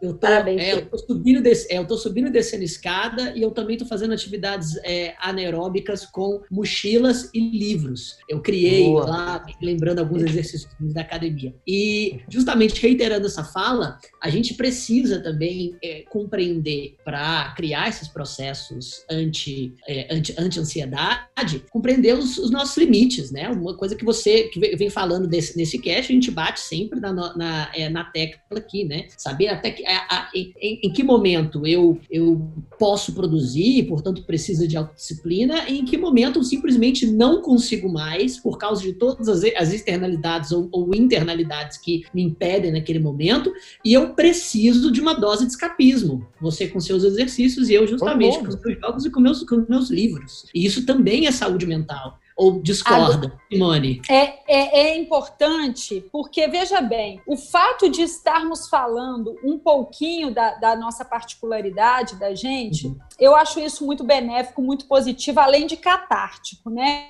Sim. Por quê? Por que, que antes eu, a, a gente fez aquele, aquele número de mulher e homem, né? A depressão masculina ali escamoteada, poeira debaixo do tapete. Vocês já, já, já repararam que a mulher tem mais facilidade de falar dos seus problemas do que os homens.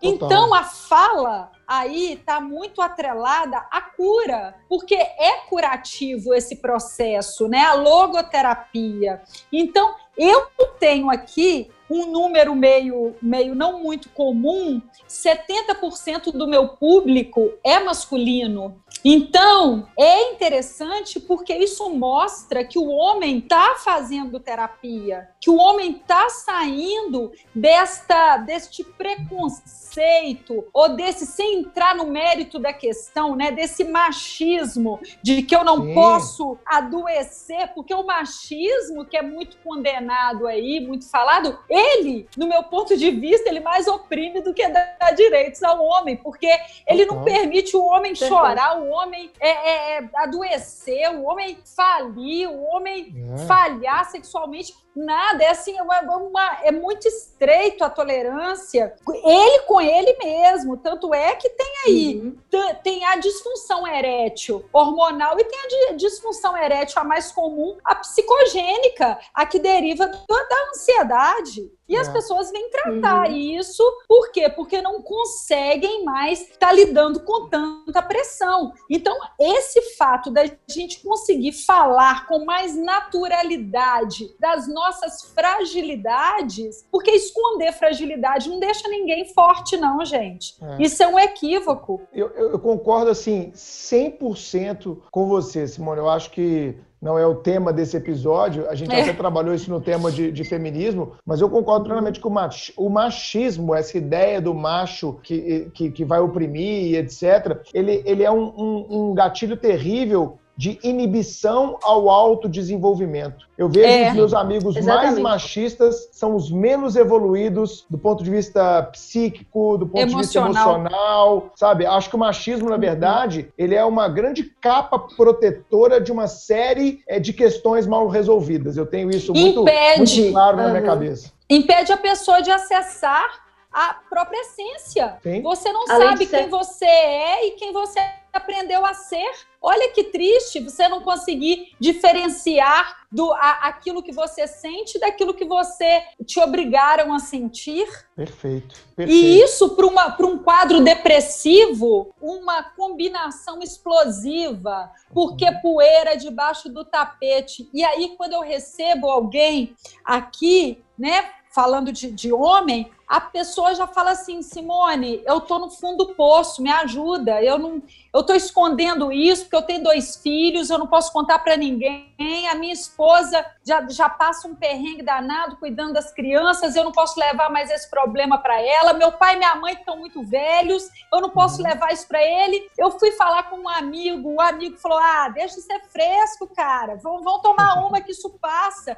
Eu não pude falar com o um amigo. É. E aí corre aqui e vem pedir um socorro, pelo amor de Deus, porque já não está aguentando mais. Então, é realmente aí a gente precisa jogar isso aí para quem estiver ouvindo, se identificando, isso. se atentar a... para esse tipo de coisa. Perfeito, Simone, até porque a maior parte dos nossos ouvintes são mulheres e eu vejo que tem muita mulher que admite relacionamentos abusivos exatamente porque o parceiro não tem a mínima predisposição de se autoconhecer e de querer evoluir e de querer ser alguém melhor, né, Carol? Não sei se você tem a mesma opinião. Exato. Eu tenho a mesma opinião, assim, certifique da fé, porque o machismo, ele é estrutural e por ser estrutural, ele oprime mulheres e homens também. Às vezes a gente acha que o machismo oprime apenas mulheres, claro, em sua grande maioria sim, mas os homens também sofrem muito com isso e justamente por serem machistas, eles não conseguem nem reconhecer que o machismo também os oprime. Então, exatamente. construir muito isso. Perfeito, Carol. Ô Simone, e você fez o teste de ansiedade, eu fiquei curioso aí. Parece que você guardou um outro teste aí desses temas que a gente está tratando, né? Eu tô até com medo aqui, já vou pegar meu gabarito Nossa, se tiver Deus. outro teste. Mas, meu Deus do céu, mas vamos lá.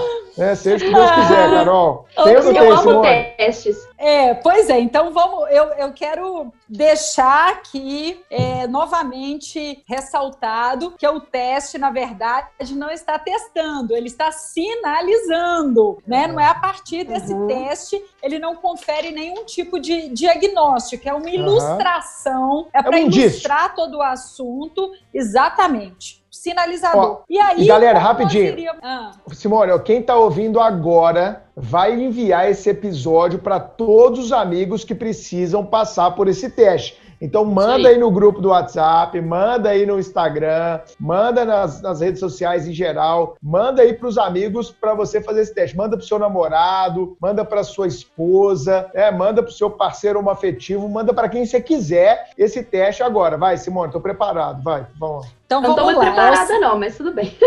Não, olha só, vamos, vamos começar. A gente iria, é, né, trouxemos aqui para falar sobre ansiedade, sobre depressão. E aí eu fiz o teste sobre ansiedade e fiz o teste sobre depressão. Eu espero que o número de vocês no teste de depressão não seja tal qual da ansiedade, né? Vamos lá. É, também é um teste simplesinho feito de sim ou não. Tem um pouquinho mais de perguntas, mas é bem curtinho e dá para contar no dedo também. Vamos lá então. Bora. Você se sente com uma irritabilidade excessiva? Dois. Sejam honestos. Você se pega constantemente com mau humor? Sim ou não? Três. Você tem sensação de desânimo e tristeza constante? Sim ou não? Quatro. Há nos seus pensamentos uma tendência, uma predominância de pensamentos negativos? Sim ou não? Cinco. Você está com alteração de apetite ou com uma inapetência, uma perda de apetite ou uma comilança exagerada? Carol começou a rir. o olhar da Carol, para quem está no YouTube, foi ótimo. A Carol estava respondendo, ela fez assim, ó. Oi? Seis. Você sente uma falta de energia para começar uma ação? Sete não podemos tirar por base agora, né? Você tem uma tendência ao isolamento social, então é olhar o seu comportamento como um todo, porque agora o isolamento social está compulsório, né? Oito, uhum. você tem, é, faz uso de álcool, drogas ou tranquilizantes para atenuar a sensação de angústia.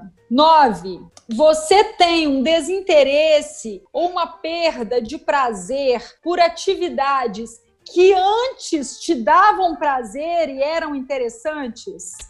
E não estou falando também de maturidade, né? Porque muita coisa ficou pelo caminho. Estou claro. dizendo aquela uhum. coisa que te conferia prazer e que agora não faz uma mínima diferença para você uhum. por puro perda, perda de ânimo. Uhum. É, 10 uma, uma desesperança e um descontentamento perante a vida, uma frustração perante a vida. 11. 11? É, mais um. tem mais, mais dois, na verdade. Você tem presença de insônia ou hipersonia, mas não fazendo parte já do seu histórico, né? É um evento que se acrescentou. E 12, você se percebe com uma desmotivação de uma maneira geral para estudo, para trabalho, para eventos, você se sente desmotivado, chegando a acreditar que é tudo uma grande bobagem? Ah, para que, que eu vou fazer isso? É uma bobagem. Boas perguntas. Agora começa você, Carol, com a resposta aí. o meu deu quatro sims. Um, dois, três, Chico. quatro. Quatro sims. O meu deu dez sims e dois nãos. O meu deu dois sims e dez nãos, contrário do Chico. Chico, nós somos Muito bem. antagônicos, cara. Antagônicos. Não, mas já sabíamos disso. É. E Yang aqui. Mas na ansiedade a gente é parecido. Cara. Na ansiedade, sim, é verdade. É verdade, é verdade. O resultado, gabarito, seria até cinco considerado tolerável. Até cinco o quê? De... Não? Até cinco sims. Sims. sims. Tá. sims. Acima de 5, tá aí o sinal amarelo aceso na alta. Acima de 8, grave. Acima de 10, gravíssimo. Não foi acima de 10, foi 10 assim. Tá ali, ó. Entre grave e acima de 10 tá quase preenchendo todos os critérios, né? Tá quase dando sim para tudo. Quase dando sim para tudo. É. Eu não sei. É... Chico, você viu como é que a sua fala do começo do episódio foi fundamental, cara, para que a galera agora entendesse. Agora foi. Não, mas ele tá falou vendo? no episódio, tá vendo, cara? Não, o pessoal fala assim, mas como assim? Do nada isso? Ninguém é aquela entendeu. fala do Chico, Carol, porque ele já sabia que ia ter esse teste, por isso que ele já se antecipou. É, né? Para justificar, né? Para não, vamos lá.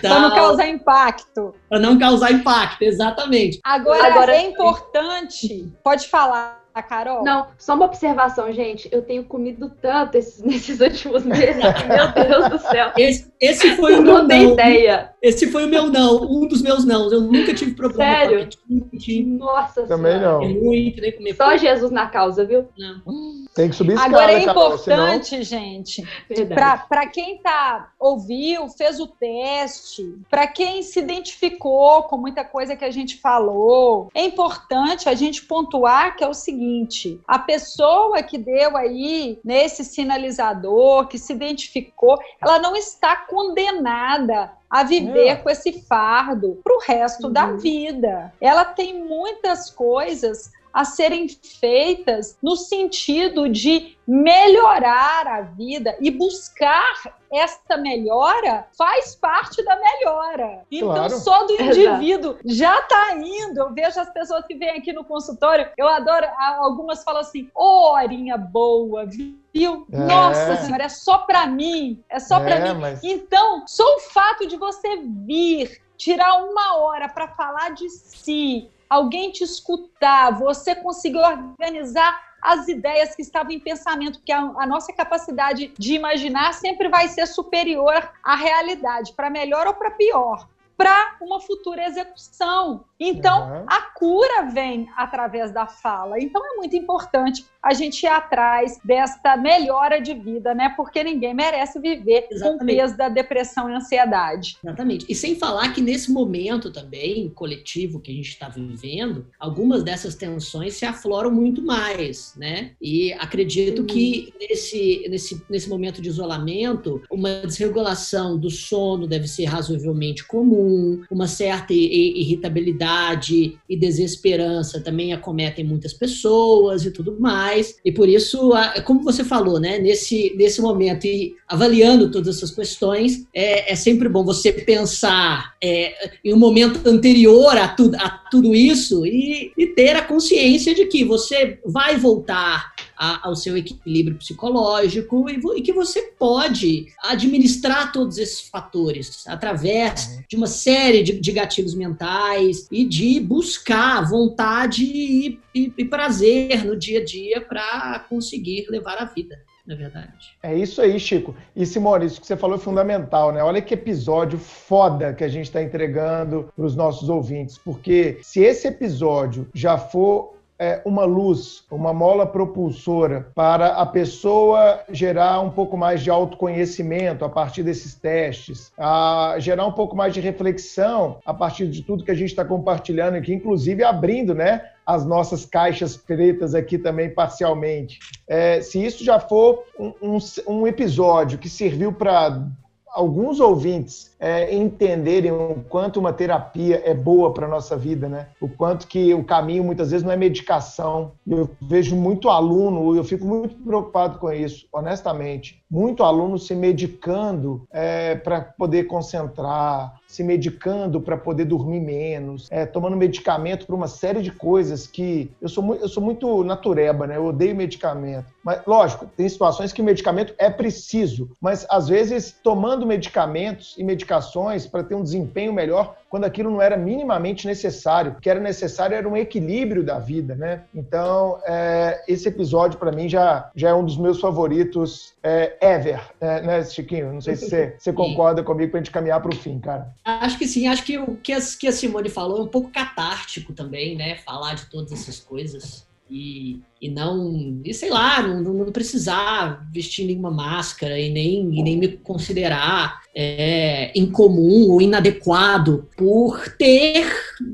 algumas aflições psíquicas que muitas pessoas têm e com as quais a gente precisa levar a vida e caminhar apesar de tudo. É Quantos alunos, né, Carol, mandam mensagem pra gente? Eu recebo muito textão, sabe, Simone? Que eu vejo que a pessoa e eu, nossa, eu já perdi as contas de quantos alunos eu já falei, cara, é, minha amiga, assim, já pensou em fazer uma terapia? Você tá, você tá me narrando tanta coisa da sua vida aqui e você nem me conhece, cara. Então você tá tentando se curar, às vezes, pela fala com um professor, né? Nesse processo de cura pela fala que a Simone falou aí, né, Chico? Às vezes em hora H, Simone, chega a gente chorando pra gente aos prantos, assim, e você fica ali assim, inclusive, né, Chico, a Simone vai começar em hora H com a gente, tá? Eu vou contratar ah, o final de semana da Simone, ela vai viajar o Brasil inteiro boa, com a gente, porque na hora boa. que começar esse processo do aluno chorar na minha frente, vai ser show de bola. Sabe o que eu faço, Carol? Eu vou falar assim, olha, tá vendo aquela pessoa ali simpática, maravilhosa, que tá rindo ali e dando abraço de conselhos, e ela é a Simone, né? Nós vamos fazer um divã lá no cantinho do auditório, vai ser fantástico, Ai, cara. Eu apoio Simone Demolinari no Hora do Supremo. Eu já, já topei, já topei. e eu acho muito bacana a gente falar disso nesse momento e frisar para os nossos ouvintes que esse é o momento de a gente praticar o autoconhecimento. Então, como a gente está isolado, todo mundo em casa, sem contato externo, às vezes parar um tempinho que a gente está fazendo, respirar e olhar para dentro é muito importante, né? Eu acho que eu evolui muito nesses últimos meses, de verdade, inclusive conhecendo limites que eu nem sabia que tinha. Então eu penso assim, como você falou, Bruna, eu já sei o que me dá o gatilho da ansiedade, então eu já paro eu comecei a me autoconhecer nesse ponto. Então, acho isso extremamente importante, a gente parar, respirar e procurar ajuda, uma terapia, isso é essencial. E sobre medicamentos, eu vou abrir meu coração mais uma vez. É, depois que eu me formei, eu comecei a tomar remédio para concentração. Eu tomei por um tempo e todo mundo falava comigo, não tome isso não. Todo mundo assim, né? Pessoas que estavam próximas a mim, meus, meus familiares. Toma não, não toma isso não, você consegue se concentrar, você não precisa disso. Mas por outro lado, eu, tinha aquela autocobrança e até um imediatismo. Eu não entendia muitas vezes que tudo era um processo e hoje eu já entendo isso perfeitamente. E eu achava que eu precisava me concentrar e muitas vezes me comparando com algumas pessoas que demonstram ter um sucesso e até pensando naquelas fórmulas mágicas, sabe? Quando você entra na internet e vê lá, fórmula mágica para fazer tal coisa, para passar, para ter sucesso. Então, eu era bombardeada com aquilo tudo, eu não tinha noção do estudo para concurso público e, e, eu falei, não, eu preciso tomar esse remédio porque eu preciso me concentrar, eu tenho que estudar, eu tenho que cumprir minha meta que é X. E isso me prejudicou muito. Eu aprendi, tomei por uns meses, por uns bons meses, e eu aprendi que isso não era o que eu devia fazer. E aí eu procurei um médico, um outro médico depois, que não foi o que me receitou, e falou comigo que eu precisava ter uma vida equilibrada, que é isso que a gente sempre fala aqui no Supremo Cast. E aí eu comecei a fazer atividade física, comecei a ler outras coisas fora do direito, até para ter um, uma, uma mente mais leve um pouco. E hoje eu já, já tenho essa essa percepção totalmente diferente. Então, é o meu recado para os ouvintes que estudam para concursos e que estão até na graduação também, que eu sei que a gente tem muito ouvinte que ainda está na faculdade. Entender que tudo é um processo e, como o Chiquinho falou também, ter o prazer no processo. Isso é muito importante. E se conhecer. Usem esse tempo, esse isolamento social para isso. Tenho certeza que a gente pode sair muito melhor do que a gente entrou. Basta a gente, de fato, querer. É isso, Carol. Nosso lema é sair mais forte dessa pandemia. É isso. Então agora vamos à dica suprema.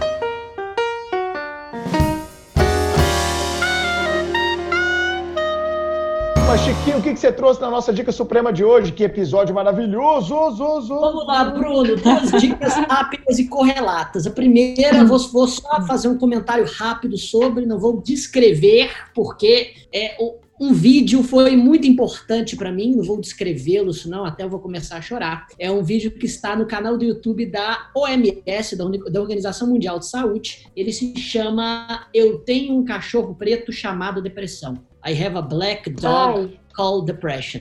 Nunca vi, Se é legal? quer saber o que é, Nossa! assista o vídeo. Assista o vídeo, só isso. Voltando então, a minha segunda dica vai ser sobre uh, um filme que é uh, sobre saúde mental e desigualdade social chamado Coringa, feito pelo Joaquim Phoenix e que saiu no ano passado é, e rendeu o Oscar de melhor ator para o Joaquim Phoenix. É um, é um, excelente filme também sobre saúde mental e ah, em determinado momento ele fala o que a Simone disse hoje. Né? Uma, uma das falas dele é que o, a coisa mais difícil de, uma, de ter uma doença mental é que as pessoas querem que você sempre co cobram de você que você se comporte como se não tivesse. E, e, com as outras doenças é o contrário, né? Se você é hipertenso, as pessoas cobram de você. Tem que tomar remédio para hipertensão. Você não pode comer isso. Se você é diabético, você não pode comer açúcar. Não, você tem que tomar insulina todo dia. Agora, se você tem um transtorno mental, é o contrário. Sai dessa. Que o quê? Vai ficar tomando remédio? Que não, você é maior que isso. Assim, as pessoas precisam compreender que saúde mental é uma faceta importante da saúde. E essas duas dicas falam muito sobre isso. Excelente, vou ver esse vídeo da OMS hoje. Carol, sua dica suprema, minha amiga. Só uma observação. Eu sou apaixonada por esse filme do Coringa. Apaixonada. Vou assistir ah, de novo, bom. inclusive. A minha dica de hoje é uma série de 2012, salvo engano, e está disponível no Globoplay. É Sessão de Terapia. Opa. É uma série muito legal. Já é viu, mesmo. Simone? Já. É muito já. boa. É dirigida pelo Celton Mello e já está na quarta temporada. É, da, também, é primeira, legal. da primeira à terceira é um outro ator que faz o, o terapeuta. E na quarta temporada, o Celton Mello, além de dirigir, também atua como, como esse- nesse papel, né? E assim, é, é uma série que se passa num consultório de um terapeuta e as pessoas vão até ele pra desabafar, contar seus dramas. E assim, é uma série muito, muito legal. Não posso falar mais, senão vou dar spoiler, mas é um drama muito bacana. Ótimo. Simone, o que, que você trouxe pra gente, dica suprema? Já vou anotar aqui, dica da Simone, eu tenho que ir como... Pois é, eu vou, vou ser sucinta na minha dica. Eu trouxe um livro, né, para indicar, que é do autor Andrew Salomon. Chama-se O Demônio do Meio-Dia. Esse livro é maravilhoso, é um livro que é um tratado sobre depressão e até para é escrito por um jornalista investigativo, então a linguagem é muito acessível e vale a pena porque os capítulos são maravilhosos, a história parte da própria história dele e é um livro assim que eu aprendi demais nesse livro e que eu já li mais de uma vez e cada vez que eu leio eu vejo, poxa vida, que coisa impactante. Queria também deixar, já que a Carol falou assim, você é convidada, pode dar mais de uma dica. E aí eu me vali dessa fala da Carol e trouxe duas frases da filosofia, uma em relação à ansiedade e a outra em relação à depressão. E são frases que eu gosto muito. A primeira é filosofia de Epiteto. Devemos nos ocupar só daquilo que eu tenho controle, na medida que acontece. Então, além de eu me ocupar só com o que eu tenho controle, eu tenho que esperar a coisa acontecer para eu resolver a situação. Então, é, fica aí para os ansiosos que querem resolver o que está por vir em 2080. Fica aí essa, essa frase. E a outra, um filósofo francês, que é em relação à depressão, que ele fala o seguinte: veja só que interessante. A vida não tem sentido nenhum, mas não é proibido dar-lhe algum. Perfeito. Boa. Sensacional. Então, quando a gente se deparar aí com a falta de sentido, dê, Dê algum. um sentido, dê algum. Perfeito. É, a minha dica hoje é bem simples. Em 2001, eu estudava para concurso e o meu professor de judô à época, que hoje é quem comanda o Instituto Arrasta, Chico, Carol, que vocês conhecem bem, que a gente ajuda bastante, que cuida, Simone, de 350 crianças carentes através da prática do judô, já é o segundo clube de judô do estado de Minas Gerais, ficando apenas atrás do Minas Tênis Clube. É um cara que a gente tem que trazer aqui porque é um cara muito sábio. É, o André, o André, ele chegou para mim e falou assim: "Bruninho, você tá estudando para concurso, cara? Você tá disputando campeonato de judô? Faz yoga". Eu, oi? Faz yoga. Toma aqui o cartão, procura essa pessoa. E desde 2001, acho que o Chico nem sabe disso, né? Eu sempre fiz yoga. Em períodos intercalados na minha vida, eu sempre fiz yoga. Imagina você Agora, fazendo yoga. É, fiz muito tempo, cara. É, fiz quando eu morei no Rio, fiz quando eu voltei para Belo Horizonte, é, fiz na minha época de concurseiro. É, e yoga é uma coisa que sempre me ajudou demais porque me ensinou a respirar. Então, antes de um hora H, eu respiro bastante. Antes de uma palestra importante, como eu dei ano passado em Portugal, eu fiz várias é, respirações profundas que a yoga me ensinou. Às vezes, antes de cumprir um mandado pela polícia, mandados que eram mais delicados sensíveis é, contra o tráfico de drogas, área que eu trabalhei muito tempo, como vocês sabem, eu usava muita respiração para atirar né, em treinamentos de tiro. Então, yoga, assim, cara, ela, ela mudou meu jeito de ser. Então, a dica para quem é concurseiro, eu já dei essa dica para vários alunos: pratique yoga. Ela vai diminuir sua ansiedade, vai aumentar seu grau de concentração, vai mexer com partes do seu corpo, com glândulas, com hormônios. Eu acho uma prática muito boa de se ter, porque mescla atividade física com essa questão mental, de saúde mental, que é muito bom. Não sei se a Simone já fez ou já fa Já, faz aí. Ashtanga. É sensacional. Eu acho, eu acho uma prática simples, bacana, que você só precisa ter um tapetinho em casa depois que você aprende para você ter a disciplina e fazer. E hoje tem muita gente fazendo yoga é, pela internet, né? Com aulas online também. A yoga já foi para aulas online Acessível. super acessível, é, normalmente não é um custo alto, né? E concurseiro tem uma dificuldade de grana. Então, essa é a minha dica suprema de hoje, inovando, né, Chico? Não é nem série, nem filme, nem livro. Poderia indicar o Longe da Árvore, do Andrew Salomon também, que eu já li, que é fantástico, também Longe da Árvore, mas já até indiquei, eu acho, há muito tempo atrás aqui no podcast podcast, mas a minha dica de hoje é pratique yoga.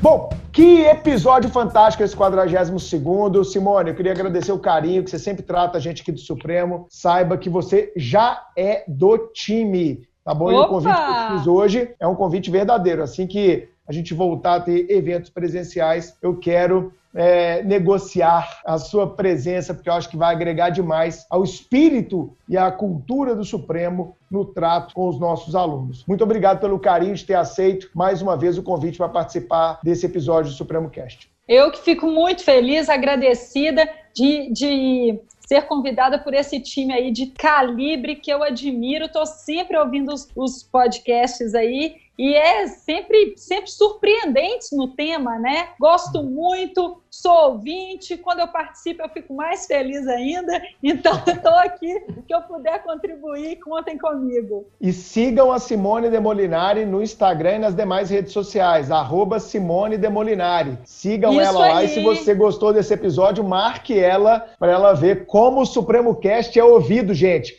Porque vocês marcam ela, ela vem mais quando eu convido, entendeu? Vamos fazer isso.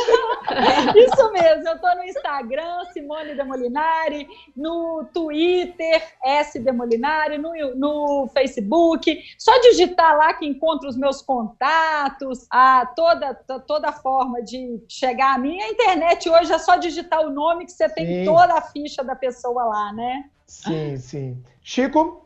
Bom, só tenho a agradecer por esse episódio sensacional, por esse momento também terapêutico, de falar um pouco sobre os, os nossos demônios. E Parabéns de permitir... pela coragem, cara. Parabéns pela coragem. Fiquei muito feliz. Obrigado, obrigado, obrigado. E, e de permitir que os nossos, que os nossos ouvintes e alunos tenham esse, esse senso de, de empatia e também de se enxergar um pouco né, nas, nessas pessoas à sua volta, pessoas que, pessoas que normalmente eles ouvem sempre e percebem agora que são exatamente como ele. É isso aí. Bom demais. Carol? Estou muito feliz com esse episódio. Mais uma vez a Simone falando e a gente aprendendo tanto. Tenho certeza que os nossos ouvintes vão amar esse episódio, assim como gostaram muito do primeiro que você participou, que é o hábito de adiar a própria vida. Quem não escutou ainda, corre lá, episódio 21. E eu não sei se já comentei com vocês, mas eu tenho uma amiga que é apaixonada pela Simone. Ela já falava da Simone comigo na faculdade, olha só. É a Malu. ela é fã da Simone. E assim que o episódio sair, eu vou falar para ela, Malu, ó, escuta esse episódio, porque é para você também. E é Obrigado, isso, muito obrigada pela participação. Obrigada pela participação. Você é maravilhosa. Toda vez que você fala, eu aprendo muito e tomo umas porradas também, mas isso é bom pra gente. É, dá vontade, dá vontade de trazer a Simone. Dá vontade de trazer a Simone para ser apresentadora aqui do cast com a Não, gente.